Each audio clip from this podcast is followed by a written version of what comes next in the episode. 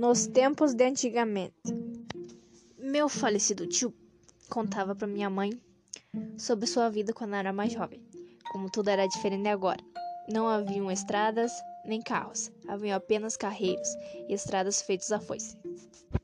Eles também trabalhavam de um terreno para outro, em plantações de milho, arroz, trigo e feijão. Os alimentos eram transportados através de cavalos, carroças de boi e burros, e trocavam esses alimentos por açúcar e farinha.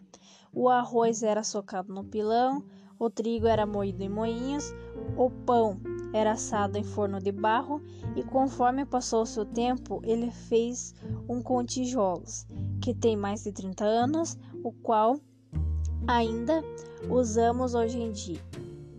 Existiam patentes de madeira, e ao anoitecer usavam lampião de querosene.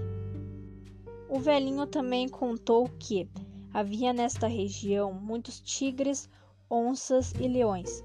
Quando voltava para casa perto do anoitecer, ele ouvia mugidos que faziam ecos e o deixavam com muito medo, pois tinha que atravessar o mato a cavalo, carregando cestos cheios de alimento.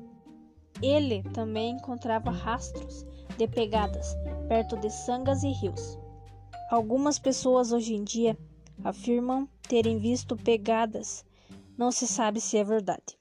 Contava também que as pessoas faziam puxeirão, ou seja, se reuniam para se ajudar, o que é muito diferente de hoje em dia.